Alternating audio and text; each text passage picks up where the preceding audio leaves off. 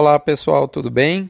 Aqui é o Rodrigo Albuquerque, você está comigo no Front Premium, o Front dos assinantes, que você sabe vem no oferecimento de MSD, Saúde e Reprodução Animal, Vemax, a base de virginiamicina da Fibro, Cargil Nutron, Cicobi Cred Goiás, UPL Pronutiva e Boitel da Agropecuária Grande Lago de Jussara, dos meus amigos lá, né, da fazenda Talismã.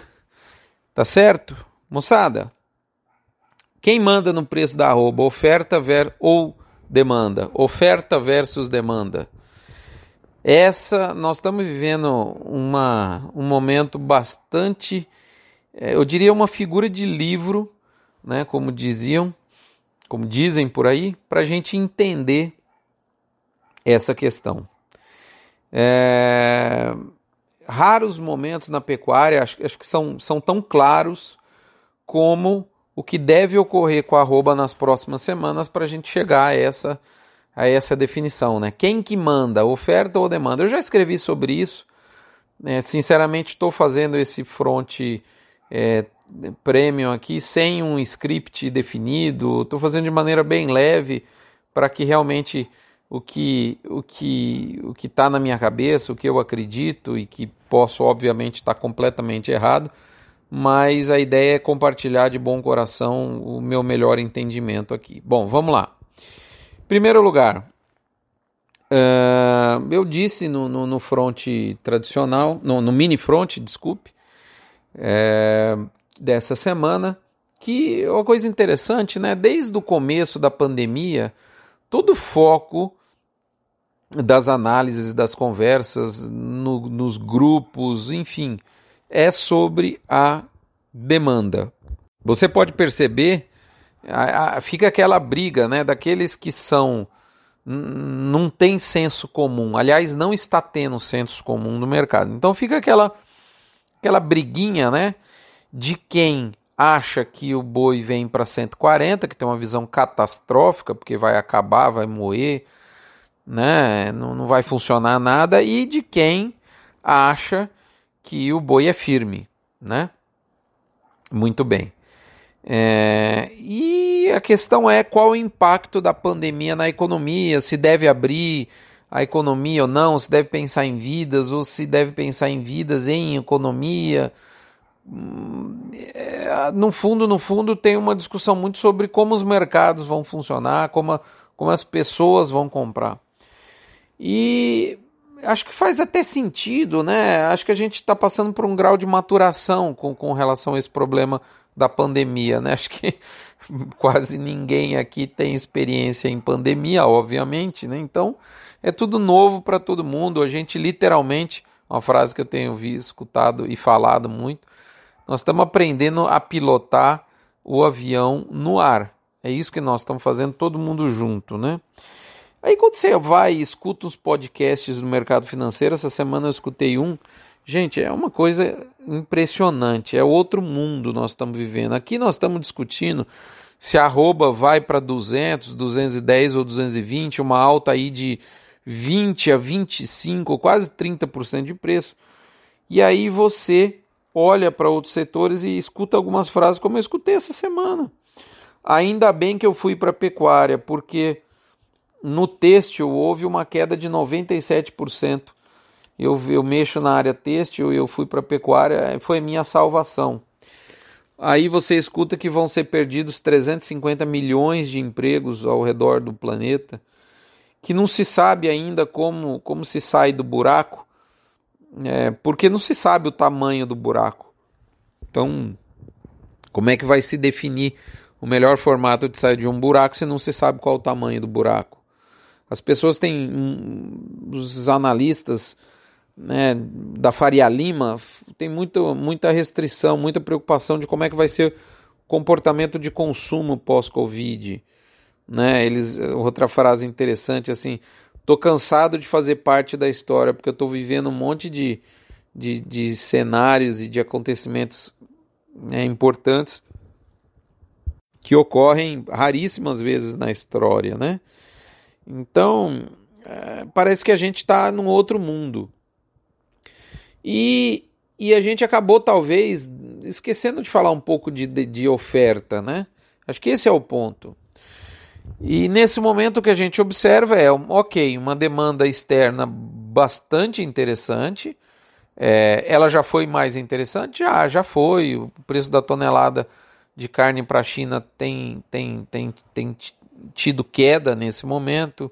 É, o dólar saiu de 6, foi para 5, mas vamos, vamos, convenhamos, vai. Já teve melhor, né? Lógico, lá em 7 mil dólares a tonelada de carne. A festa acabou. Isso aí, isso aí é dado. Né? A China quer importar carne de dianteiro, a festa acabou. Mas já mas tá bem. Né? A demanda do mercado interno, lógico que tem desafio, todo mundo sabe disso, mas está muito melhor do que a gente imaginou que poderia estar. Tá. Ah, mas está mil maravilhas. Então, não, longe disso, pelo amor de Deus. Né? Mas não está tão largada assim. A verdade é essa, a gente vê isso, uma certa fluidez. O problema é que agora a gente observa a chegada de um cenário de oferta bastante restrita. Né? E, e aí, como é que fica essa situação? Bom, primeiro, antes de mais nada, eh, o Ivan Vedekin, no livro Fundamentos da Economia da Pecuária de Corte, chegou à conclusão em 2017 que, abre aspas, os fundamentos dos. Ah, desculpa, os preços da cadeia pecuária são formados na fronteira do atacado com varejo, fecha aspas. Ou seja, é, se a demanda está absorvendo ali no atacado e o varejo, ali é o, é o melhor estímulo para a formação de preços positivos e o contrário é verdadeiro. Tá? O que, que acontece? Com a, a melhora de. de para a gente responder essa pergunta, né, quem manda é oferta e demanda, eu lembro do, do, de um fato que aconteceu interessante é, importante e determinante nessa questão. Com a melhora da, da contabilidade, do nível gerencial administrativo das indústrias, o que ocorreu basicamente nos últimos 10, talvez 15 anos, a gente percebe que mudou um pouco. Antigamente, eu, como dono de frigorífico, ligava para o meu é, vendedor, é, de, meu comprador de boi e perguntava quanto que você está pagando boi. Ah, estou pagando aqui a 205. Beleza. Pegava, somava os custos da, da, da indústria, margem, e falava meu vendedor de carne, olha, você tem que vender carne nesse preço aqui, ó, porque eu comprei o boi aqui, esse é meu custo, e de modo que esse é meu custo de produção. E aí? E se esse cara, quando esse cara falava, não, mas eu não vendo carne, eu não dou conta, o mercado não compra carne nesse valor. Rapaz, o boi vira um passivo. Então, um passivo forte dentro da indústria, perigoso. A gente sabe onde isso acaba, né? Infelizmente, muita gente aqui talvez já tenha sentido na pele e no bolso, né? Um impacto de um frigorífico abrir o bico literalmente. Então, como é que funciona? Inverteu. O sujeito dono da indústria é, é, entra em contato com o departamento de venda de carne para pegar o preço e a partir daí montar o, o preço que pode se pagar na arroba. E se não até aquele preço com, não, não comprar, ela pula, bate, é, férias coletivas e tudo mais. Então, assim, a oferta curta, ela, ela, ela sabe aquela família de antigamente? A criança chegava para a mãe, por exemplo, meu, da, meu pai e minha mãe era assim. Eu chegava para minha mãe e falava, mãe, vamos passear? Minha mãe falava assim, ah, eu quero passear, mas vamos ver com seu pai? Deixa seu pai chegar, a hora que ele chegar a gente conversa e aí a decisão vinha. Era um, um outro estilo. Hoje uh, as mulheres têm, obviamente, outra posição dentro da família. Eu diria que, inclusive, as crianças, que elas que determinam onde a família vai, onde ela viaja, etc. Muito bem. É, o que acontece é que a, a, na, naquele, naquele tempo, né, a, a oferta ela, ela funcionava da seguinte, da, da seguinte forma, né? É, mais ou menos mais ou menos como a mãe. A oferta fala para arroba hoje, né? É, vamos subir porque eu tô curta. Aí a, a, a mãe fala, olha, deixa a demanda que é seu pai chegar e a gente decide. Né? Então é mais ou menos isso. A oferta ela, ela a falar, vamos subir? Opa, mas peraí, eu subo se eu tiver conseguindo vender carne. Acho que esse é o ponto, sabe? É, e uma coisa interessante também é o seguinte: quando né, nas situações de extrema falta de oferta, o, o, o, comprador de frigorífico ele começa a soltar preço e ele fica preocupado porque ele, por exemplo, ele não compra a 185, ele solta o preço de 190. Não compra no 190. Aí ele fica com medo de soltar o 195 porque vai soltar e não aparecer. Se o comprador de boi, a compra de gado, imaginar tiver a, a, a, o conceito estabelecido de que se soltar preço novo não melhora a compra, rapaz, a alta nesse caso é tão. A, a, falta de oferta é tão extrema que ela até prejudica a alta. Ela, ela tem que existir para ajudar a, a alta, desde que a demanda concorde, como eu disse, mas ela não pode ser tão, tão, tão restrita, porque senão ela, ela, ela, ela, ela acaba prejudicando, mais ou menos como um parasita, né? Ele tem que ele tem que estar tá ali sugando o sangue, mas não pode sugar muito ao ponto de matar o hospedeiro, tá certo? É, o carrapato, a pior coisa pro carrapato é matar o, a vaca, né? Então ele tem, precisa ali chupar o sanguinho, né? Naquela aquela briga ali e tal, mas e cada um vai, vai tocando sua vida, tá certo? E, a gente vê que em alguns momentos a oferta é tão curta que ela acaba inimindo a alta. É, e é esse é o ponto do mercado. Qual é o nível de, de, de, restrição de oferta que a gente vai ver? O que, eu, o que seria bom para o preço? A, a, restrição de oferta vir, como de fato está aí, mas ela, ela não ser tão extrema. De vez o, o, o comprador fazendo fluir a compra, lógico, de maneira apertada, aos trancos e barrancos, mas sem ele perder a esperança de que mexer em preço pode significar melhorar a compra. Isso, isso não pode deixar de acontecer. Né? Eu, o que eu imagino é que se, se acontecer um, um fundamento de, de oferta restrita mais intensa, o frigorífico pode abrir a caixa de ferramenta, é, pular abate, reduzir, é, abate aos sábados, já não faz e tudo mais. Reduz a, a, oferta de carne, o atacado do mercado interno sobe mesmo porque o dreno da exportação está aí. Isso ajuda a sustentar a arroba num valor um pouco mais alto, porque o atacado subiu, né? e, e assim vai. Só que é, nesse momento, eu não sei se a indústria tem condição de, de, de tirar o pé mais do abate, porque as margens estão boas né, para exportação. Então, é, o que eu torço é para que esse nível de restrição de oferta que vem, que está aí, ele é dado. Né? Se o nível de restrição de demanda era era dado, pois agora a restrição da oferta também é, né? É, e, é só que ela não pode ser tão agressiva ao ponto de, de impedir o, a, tirar a esperança do comprador em resolver dando um precinho melhor. Eu escutei essa semana, olha, eu não estou com vontade de pagar um 9,5 porque eu estou com medo de queimar o preço. Né? Ele não vai aparecer, o pecuarista quer os 200 reais. Então acho que é por aí. É, eu, eu torço para que esse seja o nosso caminho.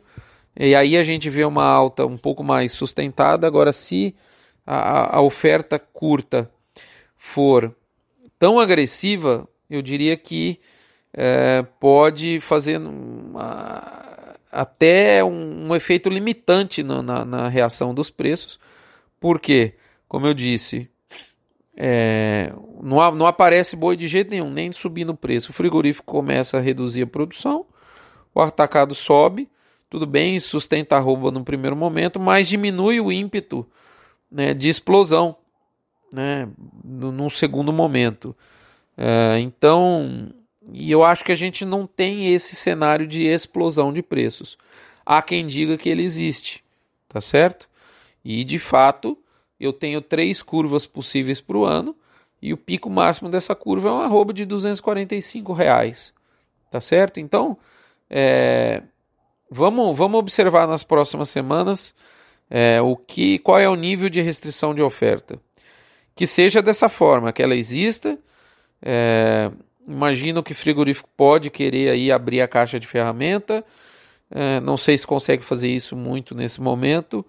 Esse atacado sobe, ele acaba sustentando, estou repetindo aqui o raciocínio, quando, quando ele sobe por, por, por restrição de oferta de carne, com dreno forte de exportação, ele, ele sustenta a arroba, tá certo? Mas como a, a, o abate fica reduzido, né, a, acaba que um, qualquer voluminho de oferta que entre, por exemplo, ah, todo mundo quer vender no 200, se no 200 entrar, né, num segundo momento, esse abate reduzido, é, entrando um pouquinho mais de boi num nível de preço que seja mais atrativo, acaba tirando a chance de explosão. Eu acho que esse é um cenário bem, bem, bem, bem plausível para o ano. É, não joguei a toalha num cenário de explosão, mas é extremamente pouco provável na minha visão. Ele existe, mas é pouco provável.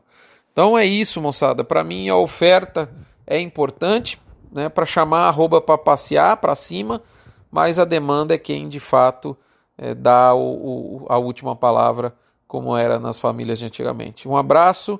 Espero ter ajudado. É, eu diria que é uma figura de livro para a gente ver é, o que, que vai acontecer. Para quem tem ainda essa dúvida, o pecuarista acredita muito o destino dos preços da arroba na questão da oferta, porque ele vive 24 horas por dia a oferta. Ele, ele, ele trabalha na ponta da oferta de gado.